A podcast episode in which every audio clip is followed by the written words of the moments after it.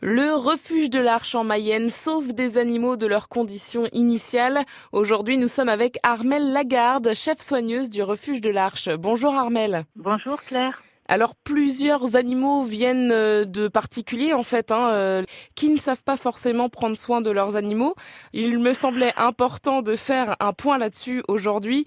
Euh, parfois on parle de nouveaux animaux de compagnie, les NAC. Qu'est-ce que c'est exactement Armel C'est un mot utilisé pour désigner des animaux autres que les chiens, les chats. Vous avez plusieurs espèces, bah, des rongeurs, carnivores, enfin ça touche beaucoup d'espèces exotiques en général.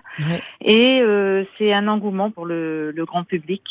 Reptiles, notamment. également. Donc vous, souvent, vous récupérez ce genre d'animaux, c'est ça hein? Oui, parce que bah, souvent les, les personnes donc, achètent ces animaux et euh, ils ne se rendent pas compte en fait quand ils font leur choix qu'il y a quand même des choses à, à réfléchir avant l'achat. Euh, vous avez les perroquets hein, qui peuvent vivre jusqu'à 60 ans hein, pour les grands perroquets, les tortues également euh, qui peuvent vivre une trentaine d'années. Après, quand vous partez en vacances, ben il faut pouvoir les faire garder et mm. ce genre d'espèces, il faut avoir quand même des installations adaptées.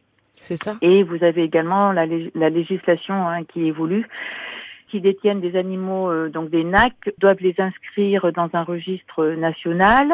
Donc il y a tout un suivi que le particulier doit prendre connaissance, hein, euh, à mon avis, avant de d'acheter l'animal. C'est mm. vraiment de, de grandes responsabilités et, et, euh, et puis sur du long terme. Effectivement, vous, vous le constatez, quand les animaux arrivent chez vous à l'Arche, quelles sont les carences de ces animaux-là finalement? Ben, Ça peut être des, des carences alimentaires, et également, c'est les conditions de détention hein, qui peuvent jouer sur la venue de, des animaux au sein de notre refuge.